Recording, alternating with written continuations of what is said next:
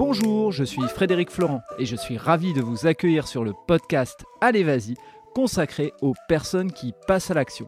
Qu'ils soient bénévoles, entrepreneurs, sportifs de haut niveau ou autres, leur point commun, c'est qu'ils donnent du sens à leur vie en agissant. Aujourd'hui, je reçois Mehdi Ellis, qui est un sportif de haut niveau en escrime. Dans cet épisode, vous allez découvrir le parcours de Mehdi, qui nous explique ce qui l'a amené à l'escrime, puis à partir de Guadeloupe vers la métropole. Mehdi va nous partager son quotidien de sportif de haut niveau, qui a pour objectif de ramener une médaille olympique pour les Jeux de Paris 2024. Pour cela, il a décidé de prendre en main sa préparation. L'escrime n'étant pas un sport rémunérateur, il a besoin de jongler entre ses études, son alternance, ses entraînements physiques et techniques et sa recherche de sponsors. Je vous invite à découvrir Mehdi, un sportif très attachant et on ne peut plus motiver. Cet épisode pourra vous inspirer sur la manière d'atteindre ses objectifs. Je vous laisse avec Mehdi. Très bonne écoute à vous.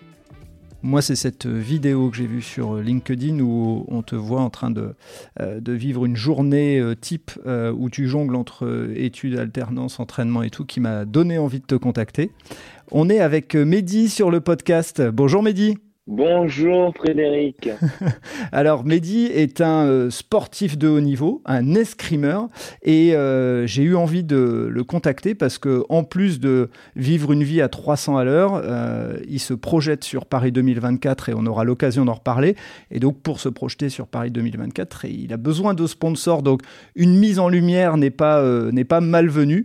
Et donc avant de parler de tout ça, bah, Mehdi, est-ce que tu peux me nous parler de ton parcours, ce qui t'a amené euh, euh, à l'escrime et à ce que tu fais, euh, ce que tu fais aujourd'hui est-ce que je peux parler de mon parcours? Donc euh, oui. Donc euh, je m'appelle Mehdi, j'ai 25 ans. Donc euh, j'ai commencé l'escrime à l'âge de 6 ans en Guadeloupe. Donc j'ai commencé à la salle à la salle d'escrime à la base dans une toute petite école primaire qui faisait des cours puisqu'on n'avait pas de club à l'époque. Et, ensuite on a eu une salle qui s'appelle la salle Laura Flessel. Je me suis entraîné là-bas jusqu'à mes 16 ans. Ensuite, à mes 16 ans, je suis parti euh, sur le continent pour, euh, pour pouvoir continuer, puisqu'il faut savoir que l'escrime, à la base, pour mes parents, ça me venait un peu cher, puisque j'ai progressé euh, assez rapidement. Donc, petit à petit, il a fallu, il a fallu payer les déplacements dans d'autres pays d'Europe, en plus des déplacements de la Guadeloupe jusqu'à Paris. À un moment, mes parents n'ont plus pu suivre financièrement. Et euh, donc, j'ai dû m'installer en, métropole euh, pour pouvoir euh, continuer la stream. Alors, avant d'aller plus loin, juste, je vais me permettre de, de, te poser une question que certains se poseront.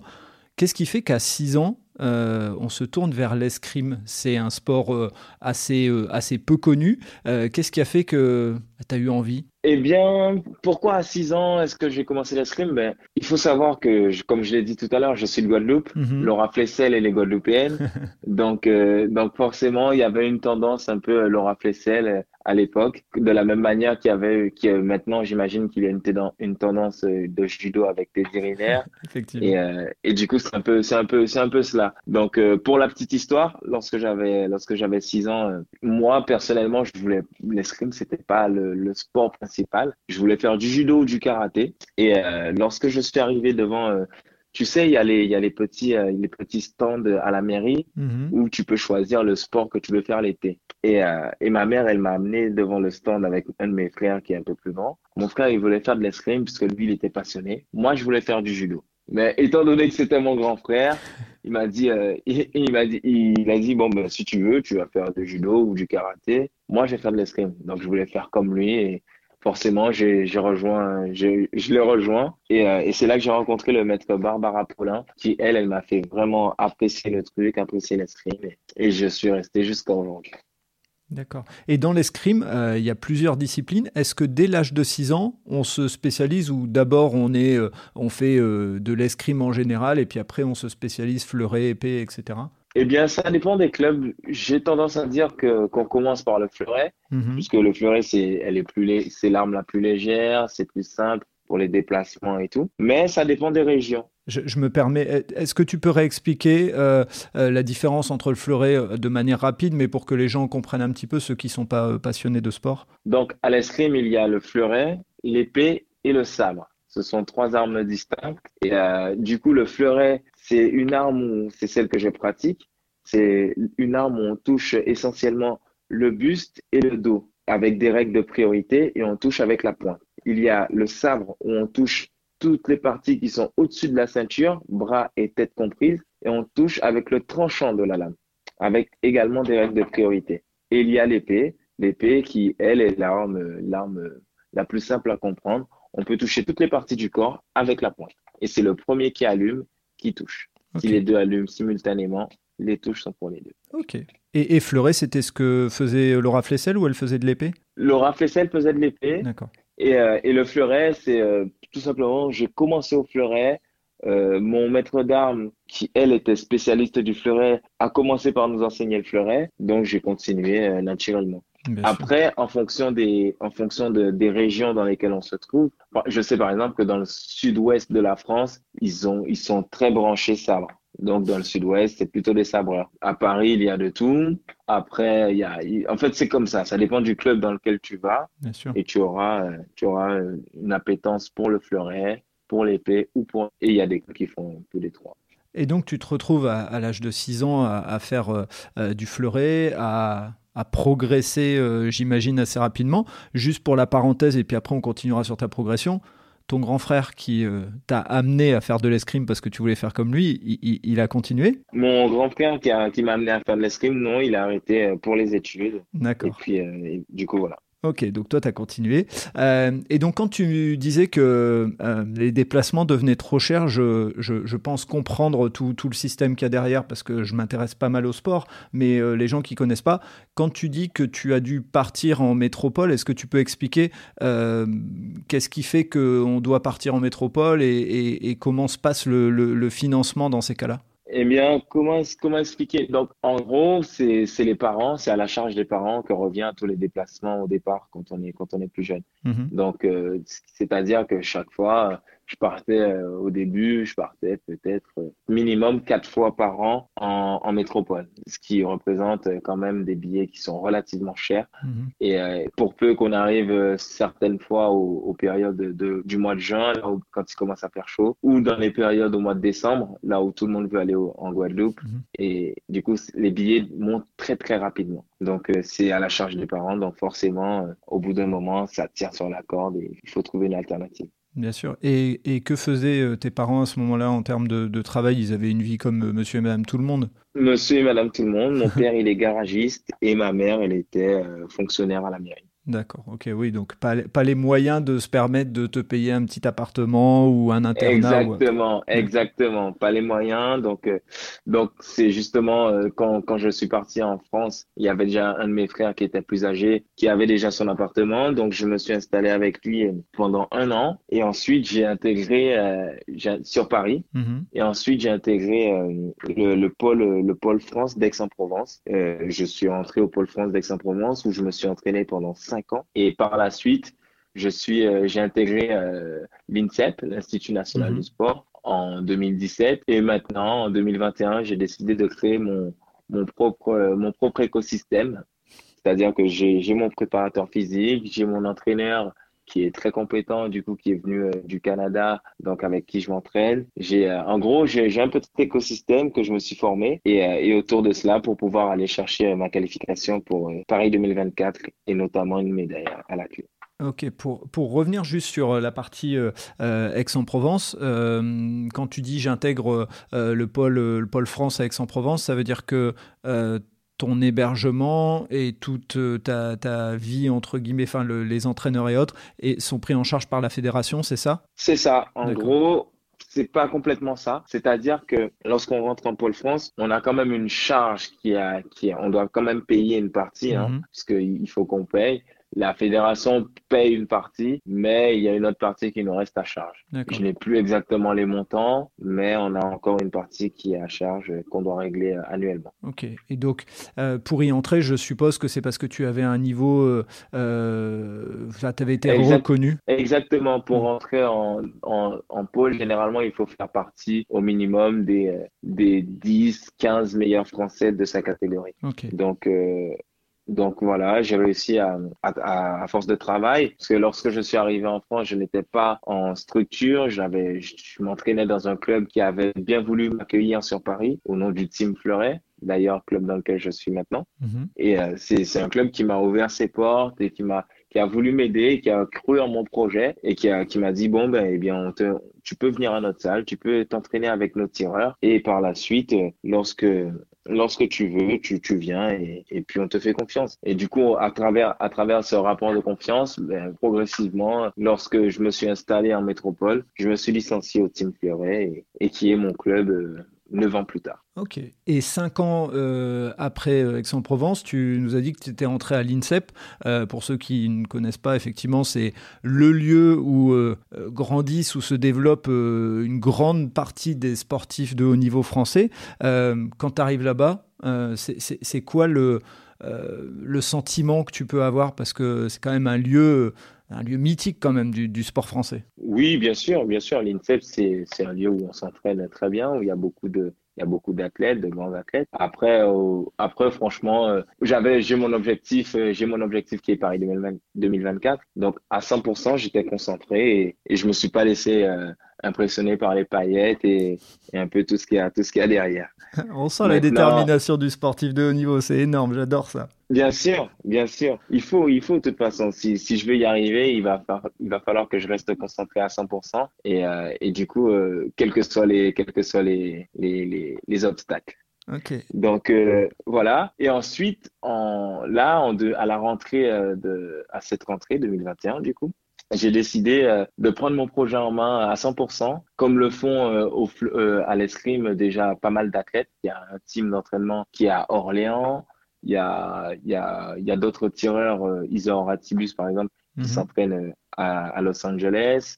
Enfin, il y a tout un, tout, tout un système où plusieurs personnes euh, un peu se, se détachent de l'INSEP et créent vraiment leur écosystème. Et du coup, j'ai voulu faire créer mon écosystème et du coup être 100% maître de mon projet. Et du coup, c'est vraiment ce que je recherche, c'est pouvoir avoir euh, avoir la clé en main et pouvoir être sûr que je puisse tout maîtriser et tout savoir que que mon succès, du coup, euh, je suis j'ai pleine main mise dessus Et, et, justement, justement ma, question est, euh, parce que je ne maîtrise pas par contre la qualification, comment marcher les qualifications et tout, mais avant d'en parler, euh, quand tu décides de, de, partir sur cet écosystème que tu crées toi-même, euh, la fédération, elle te suit ou alors tu es obligé de dire à la fédération, ben, c'est moi qui décide et, et je, prends, je prends mon recul. Comment ça se passe? Parce que je sais que des fois c'est un peu difficile entre les fédérations et les, les sportifs et il y en a d'autres où ça marche très bien. Eh bien justement, nous, ça se passe très bien avec ma fédération. On a décidé euh, je suis en relation encore très étroite avec euh, les entraîneurs nationaux. Mhm. On échange euh, en ce qui concerne la planification, la manière dont on, dont je, dont j'aborde les échéances. On est encore en lien. Quelquefois, je demande des conseils aux entraîneurs nationaux. Donc, la relation, elle se passe très bien et, et on avance ensemble. C'est-à-dire que le projet, au final, c'est qu'on, puisse rapporter les médailles à la France. Mhm. Donc, donc, on est tous unis autour de ce projet. Ce qui, est, vraiment bien parce que des fois, effectivement, on constate que bah, il y a bisbee euh, pour plein de raisons et on va pas rentrer dans le détail, mais là, si ça se passe comme ça, euh, c'est top. Alors, explique-nous un petit peu euh, ce que c'est que de créer son écosystème parce que je pense que pour monsieur et madame tout le monde, ils ne se rendent pas compte à quel point euh, euh, ça nécessite un, investissement temps et un investissement argent aussi de créer son propre écosystème. Alors, qu'est-ce que c'est créer son, son propre écosystème? Donc, pour faire du sport de haut niveau, généralement, on a besoin d'un préparateur physique, c'est-à-dire la personne qui nous permet ben, de se développer musculairement pour encaisser toute la charge d'entraînement. Du coup, on a besoin d'un préparateur physique, on a besoin d'un entraîneur compétent, puisqu'on peut avoir des entraîneurs, mais avoir un entraîneur compétent, a encore autre chose. Il faut qu'on dispose d'un kinésithérapeute, mhm. D'un ostéopathe, d'un préparateur mental. Euh, quelquefois, pour, pour les semaines ou les périodes où on travaille énormément, il faut faire de la cryothérapie. C'est une pratique que j'ai eu l'occasion de faire et qui vraiment, je trouve, a des vertus euh, qui sont, qui sont, quand, même, euh, qui sont quand même très importantes pour la récupération. On va l'expliquer, hein, c'est de se mettre dans des cabines pendant quelques minutes, un temps très court, dans du froid extrême, voilà, pour ceux qui connaissent Exactement. pas. Et en gros, en gros, voilà, on a, on a tout un panel de, de, de personnes et de, de et d'outils mm-hmm. qu'on doit, qu'on doit, qu'on doit mettre, mettre en place. Et tous ces outils et toutes ces personnes représentent représente l'écosystème dont, dont, je parle. Ok, donc pour être clair, ça veut dire que toutes ces personnes, aujourd'hui, elles sont financées à 100% par ton écosystème que tu te crées. Pardon, excuse-moi. Euh, euh, est-ce que c'est, euh, pour être clair avec les auditeurs et les auditrices, toutes les personnes que tu as citées, donc on va prendre le kiné, on va prendre l'entraîneur, le préparateur mental, l'entraîneur technique et les éventuelles séances de cryothérapie et ainsi de suite, toutes ces personnes-là, c'est toi qui les finances à 100%. Exactement, exactement. À la base, elles sont financées à 100% par mois. Et puis, du coup, je trouve, euh, je j'essaie un peu de bricoler avec mon club, avec euh, des personnes qui peuvent, qui veulent m'accompagner, qui croient en mon projet mhm. pour euh, justement mettre, permettre que, de m'alléger de certains poids financiers. Ok. Ça veut dire que tu euh, crées autour de toi euh, une sorte d'entreprise euh, à but sportif, c'est ça? C'est un peu comme ça que ça fonctionne? C'est exactement ça, c'est exactement ça. C'est une entreprise à but sportif. Donc justement, et, c'est assez intéressant que tu en parles, puisque pour maintenant que je fais une alternance depuis depuis le mois de, septembre d'ailleurs, mhm. je, je me rends compte de quand j'échange avec mon avec mon avec le CEO de mon entreprise, puisque mhm. je bosse dans une startup qui fait de la data. Quand je, je, discute avec le CEO de mon entreprise et je me rends compte qu'il fait face quand même aux mêmes problématiques que moi dans mon projet sportif. Donc c'est assez cocasse. Alors est-ce que euh, justement j'avais vu euh, sur, sur LinkedIn quand j'ai été revoir un petit peu euh, qui tu étais, que tu recherchais une alternance. Donc là a priori tu as trouvé. Je ne sais pas si tu veux citer l'entreprise, je ne sais pas si tu t'es mis d'accord avec eux, et, et mais parce oui, que bien sûr. Vas-y, vas-y, parce que je pense que de t'embaucher c'est une bonne chose quoi pour pour le pays en, général quoi. Parce que si tu vas chercher des médailles, on sera tous contents devant notre, devant notre télé donc. Euh. Exactement. Mhm. du coup, je travaille chez Visual. Mhm. Visual, qui est une entreprise qui est spécialisée dans la data, du coup, euh, dans la visualisation de données. Pour, euh, pour faire simple, on travaille, on fait de la création de, de tableaux de bord et on permet euh, à toutes les personnes qui veulent utiliser un outil de communication interne ou externe de pouvoir visualiser de manière très simple les données de leur entreprise. Alors moi, moi ce qui m'intéresse, là c'est ma casquette d'ancien RH qui va parler, mais quand tu as euh, postulé et que tu as été reçu en entretien, est-ce que ton profil euh, de sportif de haut niveau a été évoqué à un moment où on n'a parlé que de tes compétences techniques? Ah non, pas du tout, pas du tout. On n'a pas parlé que de mes compétences techniques. Justement, c'est mon profil euh, de sportif de haut niveau et, les valeurs que, le sport transmet qui ont justement mené à cet entretien.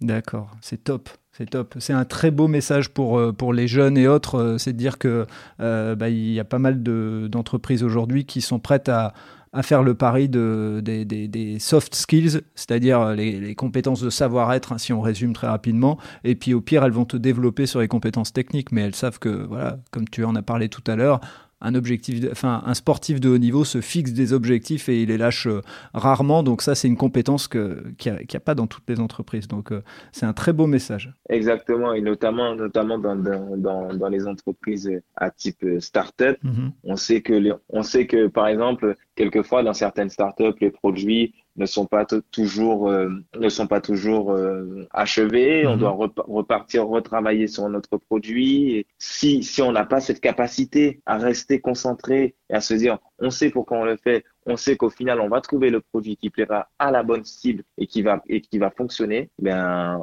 on c'est mort. Tandis qu'avec euh, avec une personne, je sais que personnellement, c'est comme je fais un peu le parallèle avec avec ma qualification olympique je suis persuadé que je vais avoir une médaille aux Jeux Olympiques de Paris. Donc, je sais que quel que soit le chemin, je, je dois travailler et je vais travailler. Donc, c'est un peu, c'est un peu cet, état d'esprit que j'aborde au dans mon quotidien. Alors, ce qu'il faut aussi euh, préciser aux gens, alors c'est toi qui vas me confirmer ou pas ce que je suis en train de dire, mais ton alternance, elle te sert euh, avant tout à te payer euh, ton appartement et à te payer de, de, de, quoi manger. Donc, ton alternance, elle ne finance pas, si je me trompe pas, tout ton modèle économique. Ah oui, non, non, non elle me sert, oui, à, manger et à financer mon appartement. non, mon modèle économique, non, ça n'a rien à voir. C'est encore une paire de manches. Voilà. Et donc, justement, explique-nous un petit peu comment, euh, au moment où tu as pris cette décision euh, de te lancer et de créer ce, cet écosystème autour de toi, euh, comment tu t'y es pris pour aller chercher bah, les premiers sponsors qui te permettent de, bah, d'aller embaucher un entraîneur, d'aller embaucher un deuxième entraîneur sur la muscu, un préparateur mental? Comment tu t'y es pris? Eh bien, comment est-ce que je m'y suis pris? Tout, tout d'abord, j'ai simplement exposé mon, mon projet, ben, mon tout premier sponsor, je vais le citer encore une fois, c'est le Team Fleuret, c'est mon club. Mm-hmm. Donc, euh, c'est vraiment à eux tout d'abord que j'ai expliqué mon projet, à qui j'ai dit, bon, voilà, il va falloir qu'on fasse quelque chose.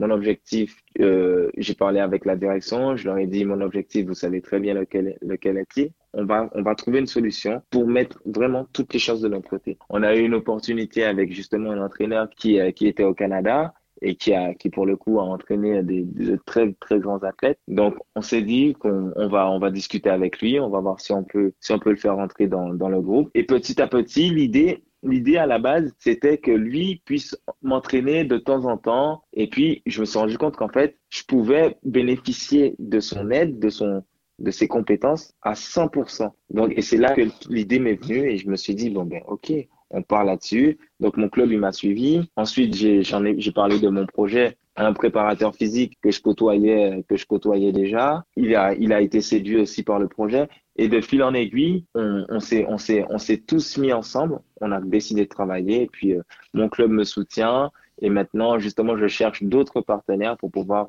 m'aider, euh, m'aider dans ce projet. Et donc, justement, cette recherche de, de partenaires, euh, elle fonctionne comment le, le bah, J'ai vu qu'il y avait des, euh, des articles des, dans des magazines, mais est-ce que toi, tu as des démarchages particuliers à faire Est-ce que la Fédé, elle t'aide aussi? Comment, comment ça marche pour que les gens puissent comprendre un petit peu? Eh bien, là, pour le coup, je, je me charge de faire, de faire cela tout seul. Mmh puisque ben, je me suis dit que c'est mon projet mhm. et qu'il faut que j'y aille. Donc, comment est-ce que je procède? Je pars dans la rue comme un commercial et je marche avec ma, avec ma petite sacoche et, je parle de mon projet à, à qui de droit. D'accord. Et donc, euh, n'importe. Alors, je, vais prendre l'exemple, hein, mais euh, une entreprise qui écoute ce podcast et qui se dit tiens, j'ai envie de euh, d'aider Mehdi, comment elle peut faire? Est-ce que c'est juste en versant une somme? Si elle verse cette somme, est-ce qu'elle a des déductions d'impôts? Parce que je sais que des fois il y a des trucs qui marchent comme ça. Ou alors c'est je suis sponsor et puis bah, le parcours de Mehdi me mettra en avant. Comment ça fonctionne? Explique-nous un petit peu. Alors, donc, effectivement, donc, euh, il faut savoir que, que l'escrime est un sport justement fédérateur. On a beaucoup de valeurs à, à véhiculer, notamment le respect, la combativité et, euh, et plein d'autres d'ailleurs. Mm-hmm. Et euh, à travers tout cela, on essaie, je, je propose de, aux entreprises de mettre en avant toutes ces valeurs, de pouvoir communiquer autour aussi de, de mes performances. Par exemple, en ce moment, je suis actuellement numéro un français au classement, au classement général national. Bravo. Merci. Et, euh, et, à travers ce genre de représentation, des, des compétitions, il y a du public. Ce que je propose, c'est de notamment mettre un écusson sur ma sur ma tenue pour pour montrer que j'appartiens à l'entreprise et que je travaille en collaboration avec que je suis en collaboration avec l'entreprise, qu'elle m'apporte son soutien. Ça c'est dans le au point de vue de la représentation d'image pour l'entreprise. Et pour tout ce qui est euh, financement, l'entreprise elle peut décider de de faire ce qu'on appelle un mécénat Mhm. C'est-à-dire qu'ils me versent une somme pour participer à mon projet olympique et à travers ce, ce, ce don, ce versement, eux, ils peuvent avoir une réduction de l'impôt effectivement à hauteur de 70%. Ok. Donc ça veut dire qu'on peut euh, te sponsoriser entre guillemets, donc faire un mécénat pour euh, t'accompagner dans cette conquête d'une médaille olympique euh, Paris 2024. Donc, euh, euh, on, va dire que moi, je, vais relayer ton message, celui de, bah, de te mettre en lumière et dire qu'il y a un numéro un français dans sa discipline qui, bah, qui attend que vous, entrepreneurs, et comme le message sera relayé aussi sur LinkedIn, vous, entrepreneurs, vous soyez bah, là pour prendre des risques et l'accompagner comme lui, il prend des risques aussi. C'est un peu ça en fait le message. Exactement, exactement. C'est exactement le message euh, qu'on peut faire passer, puisque bon, au final, dans mon projet, je me retrouve aussi dans, dans chaque entrepreneur. Mhm. Et chaque entrepreneur pourra également se retrouver dans mon projet. Donc c'est euh, et là-dessus, récemment, récemment, j'ai discuté avec un ami qui est entrepreneur, qui, qui et comme comme je vous disais aussi également avec euh, mon, mon tuteur de stage, mhm. c'est qu'on voit vraiment énormément de similitudes dans nos deux projets et dans tous nos projets d'ailleurs euh, dans l'entrepreneuriat et, c'est quelque chose où, je pense qu'on pourra vraiment s'entendre et, chacun pourra avoir un, point un point commun quoi. Hmm. Et euh, ton alternance, elle dure jusque euh, juin 2023 ou ça, ça, se passe comment? Parce que est-ce que avant les JO, tu as une période de, où tu fais entre guillemets plus rien, si on peut parler en termes professionnels, et tu te consacres à 100% à l'escrime. Comment ça va se passer? Eh bien, mon alternance, elle se termine au mois de septembre 2022. D'accord. En revanche, pour avoir expérimenté euh, pour les Jeux de Tokyo le, le fait de, de, justement de ne rien faire, je ne sais pas encore. Je ne sais pas encore. Ça dépendra de mon état de forme. Ça dépendra, ça dépendra un peu de, de la manière dont je me sens. Mais, mais j'ai quand même à cœur de garder un rythme mhm. et le rythme un peu soutenu que j'ai actuellement. Du coup, quelque part, je vais, je vais l'apprivoiser à un moment donné et ça sera lui mon moteur. Donc, euh, je, je compte bien le garder. Ok. Alors justement, euh, je l'ai dit en intro, euh, est-ce que tu peux nous, nous, nous, expliquer un petit peu cette vidéo que les uns et les autres pourront aller voir? Je les mettrai, je mettrai le lien dans, dans les notes du podcast, mais euh, cette vidéo que j'ai vue où on, explique ton rythme de vie actuellement, c'est quoi une journée lambda, celle qu'on a vue dans la vidéo ça, commence à quelle heure et ça finit à quelle heure et on passe par quel type de, de tâches à faire et à effectuer? Une journée lambda, ben, je pars de chez moi généralement aux alentours de à 8 heures. Mm-hmm. Je pars à 8 heures, je vais, je vais jusqu'à jusqu'au bureau de mon entreprise. Euh, je travaille, je, commence de entre 9h et 9h30 et ce jusqu'à midi. À midi, je file à la salle de sport pour faire ma préparation physique entre midi et 2. Du coup, c'est-à-dire que je fais du renforcement musculaire pour tout ce qui est prévention de blessures. Mm-hmm. Ensuite, je reprends le travail à 14 heures. Bien sûr, entre-temps, il faut que j'essaie de manger. Euh, j'essaie de manger si je trouve le temps. Ce qui est, ce qui est à 14 heures, bien sûr. À 14 heures, je retourne au boulot. Et de 14 à 17, je suis au boulot. Je travaille, euh, je travaille euh, dans mon alternance. Par la suite, j'ai à nouveau de la, de la préparation physique, mais là, c'est plutôt de la musculation ou ce qu'on appelle des fondamentaux. C'est-à-dire que je, je, je travaille les déplacements techniques ou sinon je fais du gainage et, euh, et, et les, avant les déplacements techniques. Et pour finir, j'ai ce qu'on appelle la leçon individuelle. C'est avec le coach, on travaille, euh, on travaille vraiment le spécifique et la technique pure avec l'arme en main avec le fleuret dans la main. Et tu finis ta journée, il est, il est Et je termine ma journée, il est 22h. Il est 22h. Et puis ce qu'il ne faut pas oublier, c'est que de ce que j'ai vu dans la vidéo et ce qui m'a aussi impressionné, c'est que euh, tu fais ta muscu à un endroit, puis tu dois repartir euh, en transport en commun, je ne sais pas jusqu'où, mais bon voilà, tu, tu, dois te rendre à l'endroit où ton entraîneur se trouve. Quoi. Exactement. Donc, donc la musculation, je la fais, je la fais en autonomie sur ça séance, d'autres fois j'ai mon préparateur physique qui est avec moi. Mhm. Et, euh, et mon préparateur physique et mon entraîneur sont euh, respectivement euh, à 35 km l'un de l'autre. Donc il faut que je traverse tout Paris pour pouvoir aller m'entraîner. Parce que pour ceux qui connaissent la région parisienne, mon préparateur physique est situé à Vitry et mon entraînement est à Vaucresson. D'accord, ok.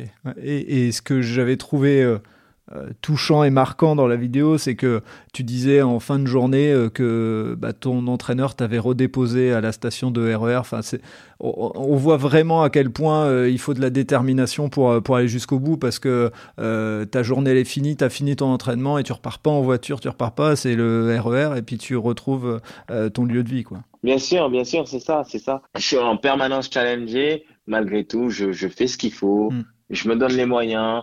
Je sais qu'à un moment, ça va payer. Je sais que cette médaille, je l'aurai autour du cou.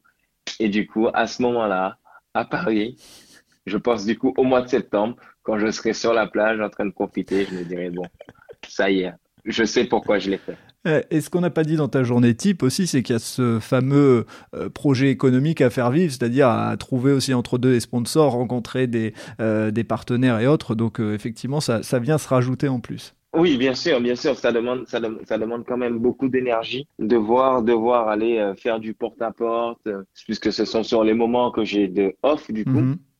que je vais faire du porte-à-porte. Donc, c'est, et souvent avec beaucoup de refus, beaucoup de personnes qui, qui, qui ne, qui ne, premièrement, certaines ne sont pas sensibles au sport. Après, mhm. chacun, chacun, chacun a le droit de ne pas l'être ou de l'être. Mais prendre des refus en permanence, c'est pas évident, mais je, continue, je continue. J'ai espoir de trouver quelqu'un qui pourra être sensible à mon projet et continuer à, m'aider à financer euh, tout, ce, tout, cet écosystème. Et justement, pour te qualifier pour les JO de Paris 2024, ça marche comment en, escrime? C'est euh, il faut être le numéro un français, c'est le sélectionneur qui euh, décide et puis tu t'as pas le choix, c'est lui qui dit telle personne. Comment ça se passe? Non. Alors pour les jeux pour les JO de Paris, la qualification elle commence elle commence au mois de mai. C'est sur mhm. la dernière la dernière saison de l'Olympiade. Elle commence au mois de mai 2023 jusqu'au mois de mai 2024. Et autour de, autour de toute cette période, on se déplace sur euh, une dizaine de compétitions à travers le monde et ça sera le meilleur à l'accumulation de chaque compétition. C'est-à-dire qu'on a un ranking après, par exemple, la première place, elle rapporte 32 points. La deuxième, elle en rapporte 24 euh, et ainsi de suite. À l'accumulation des points de chaque compétition, il y a un classement qui est effectué et généralement, c'est le, le premier, le deuxième, le troisième partent à l'épreuve individuelle et le quatrième est choisi à la commission pour participer à l'épreuve par équipe. Ouais. Effectivement. Et il y a, y a, cette, euh, si je me trompe pas, dans l'épreuve par équipe, il y a cette euh, euh, difficulté où des fois, si, si, on n'est pas rentré sur, enfin dans le match, on n'a pas la médaille, c'est ça, si je me trompe pas? Exactement. Si on ne rentre pas dans le match lorsqu'on est quatrième et remplaçant pour les Jeux Olympiques, on ne, on n'est pas médaillé, on n'est même pas considéré comme olympien. C'est-à-dire que comme c'est comme si un peu le travail d'une vie n'a jamais existé. Ouais, j'avais vu quelques, quelques témoignages et quelques moments marquants, j'avais trouvé, parce que, enfin, on se met à la place de, de la personne et on se dit, waouh, c'est dur, quoi. C'est pas évident. Euh, c'est quoi les, euh, euh, les événements à venir pour toi, les compétitions importantes dans les, semaines et dans les mois à venir pour que bah, les gens qui vont écouter le podcast en fonction du moment où il sera diffusé puissent te, suivre un petit peu et voir les événements là sur, la période de 2022 Il y a des compétitions importantes? Ouais, bien sûr. Donc là, la prochaine compétition très importante qu'on aura, ça sera la première épreuve sélective pour la, saison. Mhm. Donc c'est la, ça sera le tournoi international de Paris, le CIP, qui sera à Coubertin. Euh, ça sera le, la deuxième semaine du mois de janvier. D'accord. Du coup, ça sera le 15. Euh, j'ai mon calendrier juste à côté. Donc euh, voilà, c'est ça. C'est le, le, du 14 au 16 janvier 2022. C'est la prochaine épreuve très importante qu'on aura. C'est euh, la, la compétition la plus prestigieuse elle est à Coubertin et euh, dans, le, dans le gymnase du PSG handball pour ceux qui connaissent. Mhm. Donc, euh, donc voilà, donc ceux qui souhaitent venir, je vous attends et ça sera avec plaisir. Ok, top. Donc ça, c'est la, la, prochaine, prochaine grosse échéance. avant de terminer, je vais te poser une question et tu, tu, peux ne pas y répondre comme, comme je l'avais dit. J'ai vu un post passer sur LinkedIn qui m'a profondément euh, touché, marqué quand tu parlais de ta maman. Et euh, je voulais savoir si tu voulais, euh, si tu voulais en parler parce que je sais que les sportifs de haut niveau, il y a cette énergie, il y a cette cette détermination et des fois elle est liée à, à ce genre de situation. Ouais, carrément. Donc euh, oui, effectivement, euh, j'ai rendu un, petit hommage à ma mère sur sur LinkedIn qui, qui, nous a quittés en, en, 2015. Et du coup, à travers ce, petit hommage, je lui je relatais du fait que j'ai j'ai obtenu la première place au classement national depuis la semaine dernière. Et, et c'est vraiment, je sais qu'elle était à 100% dans mon projet sportif et c'était quelque part pour vraiment pour lui rendre hommage, pour lui dire que, que voilà, même si quand, quand, quand j'étais plus jeune et qu'elle était là, elle, a mis de l'énergie, donc euh, ce n'était pas en vain. Et du coup, voilà, c'est un petit clin d'œil. C'est top, c'est top. Je mettrai aussi le lien de, de ce post parce que euh, au-delà de, de l'émotion que qu'on a en le lisant, il y a aussi euh, euh, l'image et la, la, rage que tu as sur la photo qui, enfin voilà, qui donne une une superbe énergie quoi. Donc quand on est un peu dans le dans le dur, on écoute le podcast et on, se rend compte à quel point tu as des journées difficiles et pour autant tu as toujours la rage et, et, et, tu baisses pas les bras. Donc je suis très content de t'avoir rencontré via ce podcast. Je suis très content de pouvoir te bah, t'aider un petit peu dans ton euh, dans ton challenge, celui de faire en sorte de créer le bon écosystème pour aller jusqu'à Paris 2024. Donc euh, je le répète encore une fois, mais si vous êtes entrepreneur et que euh, vous avez la possibilité de de mettre un petit peu d'argent dans le dans le projet de Mehdi, bah, mon avis, il sera le il sera très content. Donc soit vous me contactez et puis je vous mets en lien sur LinkedIn, mais l'avantage c'est que maintenant tout est simple. Donc, vous le contactez directement sur LinkedIn en message privé et il se fera une joie, à mon avis, de, de vous répondre. Carrément, carrément. Et puis, et puis justement, c'est ce que je dis dans, dans, la, dans la vidéo dans laquelle, d'ailleurs, où, on, a échangé c'est certaines entreprises souhaitent, souhaitent, souhaitent donner de l'argent, d'autres ne peuvent pas ou ne veulent pas.